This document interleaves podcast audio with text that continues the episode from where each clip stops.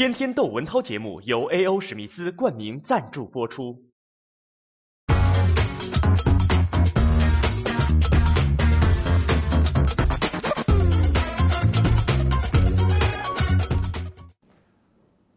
我说话这会儿还是元宵节的晚上，外边是鞭炮阵阵。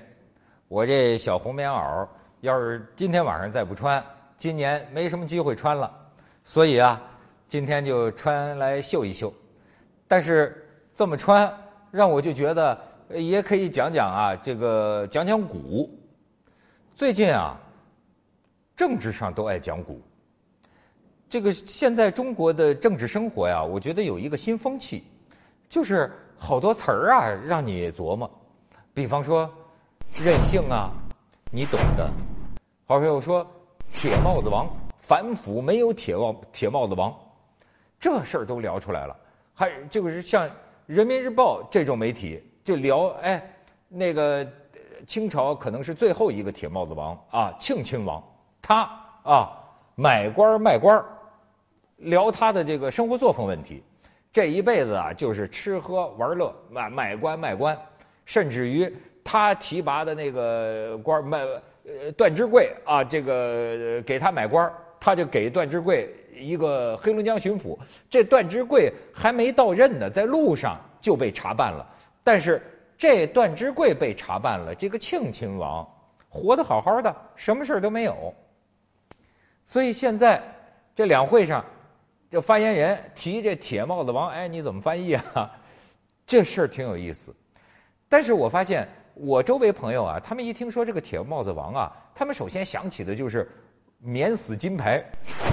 这咱们小时候听评书听多了，哎，一说就是说这个，呃，像《水浒传》，小旋风柴进，你知道吗？祖上有丹书铁券啊，就是皇帝给这家的丹书铁券，就是免罪啊。这个免刑免死，其实铁帽子王是不是这个意思？当然，我这个历史知识太浅薄了啊。但是呢，我急忙学习了一下，我发现铁帽子王真正的意思啊，他说的是世袭罔替。什么叫世袭罔替？这就是中国古代啊一种这个呃王位啊爵位啊。这个世袭的制度，就是你看，你要不是世袭罔替啊，那么你你们祖上的这个王啊，传一辈儿就降一级。好比说，哎，你呃公爵，咱就按公侯伯子男来说啊，你要是公爵呢，传到你儿子降一级侯爵，传到孙子降一级呢伯爵。可是世袭罔替，那隔代不降级，就是说你。比如说我是瑞亲王啊，当年的多尔衮是瑞亲王，那我往下传还是瑞亲王。当然后来啊，这个这个瑞亲王啊，这个呃在古北口最后他怎么死的？骑马呃骑马摔摔着了，最后是这个病死，就不医治无效，就那么给死了。死完之后什么铁帽子王？所以我发现这个铁帽子王实际上很不牢靠。清朝历史上好几个铁，就像最有名的这个多尔衮，这个瑞亲王、铁帽子王，他死了之后，就被人这个削去王位啊，然后这个这这，甚至是刨坟掘墓、挫骨扬灰，哎，说他是这个呃这个这个野心家、阴谋家，哎，特别直到乾隆皇帝的时候，追念祖宗啊，创业艰难，才又给这个呃多尔衮呢，瑞亲王啊平反昭雪。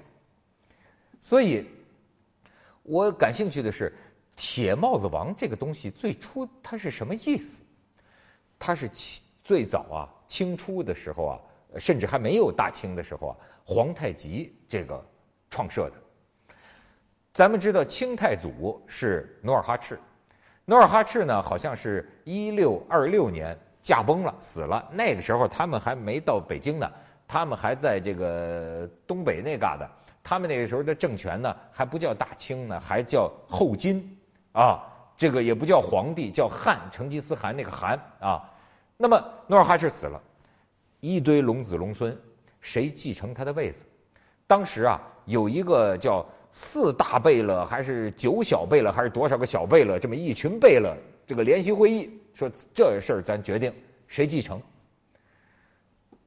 两个最有竞争力的人，一个是皇太极，四贝勒；一个是代善。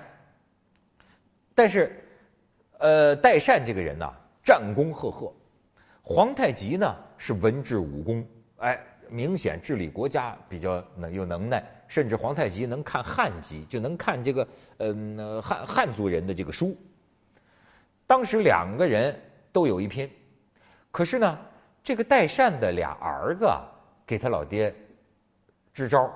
哎，这儿子也不是一般人，他这儿子就跟老爹说啊：“说国不可一日无君呐，呃，算起来，老爹您呐。”还是让皇太极做吧。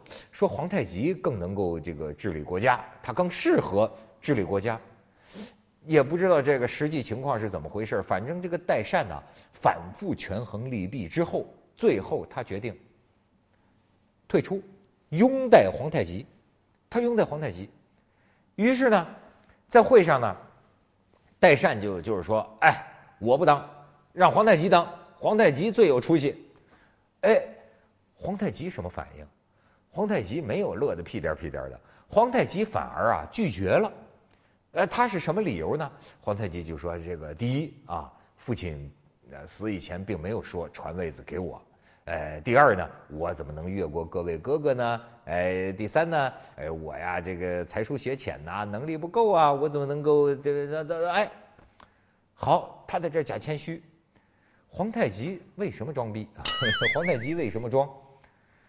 他呀，有他的这个谋略，他知道这几个贝勒里头啊，有人有有异心呐。比如说，这个有一个叫阿敏的贝勒，他都是努尔哈赤的儿子。阿敏这贝勒也派人悄悄跟这个皇太极说：“说我呀，拥护你继承汉位啊，拥护你继承。但是呢，你当了这个汉王之后啊，你呀。”得让我独立，他他我要自立外藩，你你让我独立，要皇太极不能容忍这家伙搞分裂国家的活活活动啊，所以他知道这几个贝勒呀并不一心，因此他来这个，他这这我我拒绝。好，最后以代善为首，这帮贝勒说你拒绝啊，你你非非非你当不行。最后怎么着啊？你你非拒绝是吧？行，哥儿几个把他架起来哟，一下把这个皇太极啊。就给扛起来，抬起来，一路抬到太祖陵前，然后就哭天嚎地说：“哎呀，爹呀，我们就让皇太极当我们的头啊！可是他呀，就是不肯干呐，爹呀，你这个开开眼吧。”好，非要让皇太极当，说你爱当也得当，不爱当也得当。这时候，皇太极的后招出来了，皇太极的真正的意思出来了，他说啊。行，兄弟们，呃，我继承这个汉位可以，可是呢，我有一个条件，咱们当中有人要搞分裂啊，这不行啊，搞这个祖国要统一啊，这这说人民要富强，所以呢，我要继承这个汉位，你们得答应我，咱们兄弟几个对天盟誓，谁都不准有二心，行不行？你们要答应我，我就干。好，大家答应，对天发誓，谁要搞分裂？哎，日后有报应，这么着，他才登上了这个汉王之位。然后呢，这个大概十年之后，这个后金他就改了改号为大清，这大清来了。与此同时，他自己就是提出了就是皇帝这个这个名号。与此同时，创设了铁帽子王。所以清朝就最早的铁帽子王，八大铁帽子王。但是你看。这个铁帽子王的功能是什么？你从一个地方可以看得出来。铁帽子王按说当然那是建不是奇功才有啊，可是呢，我注意到它的组成，最早的八大铁帽子王里头啊，三个都是代善家的。第一位李亲王，你看他多有礼啊，让让给皇太极。李亲王代善，可是最后俩铁帽子王就是代善的俩儿子。八个铁帽子王里。几乎占了一半都是代善他们家的，所以你说这个铁帽子王最早的这个这个这个这个妙用啊，他是让皇太极让这个这个头啊成功上位，起了不世之功，立下不世的功勋，这个原因封了铁帽子王。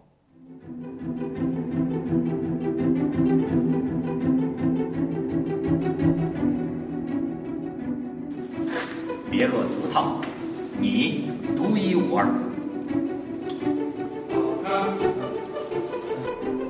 现在我们在拍这个演说家、超级演说家的宣传片，看我背后这个高大上的这个机器啊，这机器啊，这我觉得是这超高显微的摄像机，连我这个眼镜上面一个小点儿啊，都都都看得见。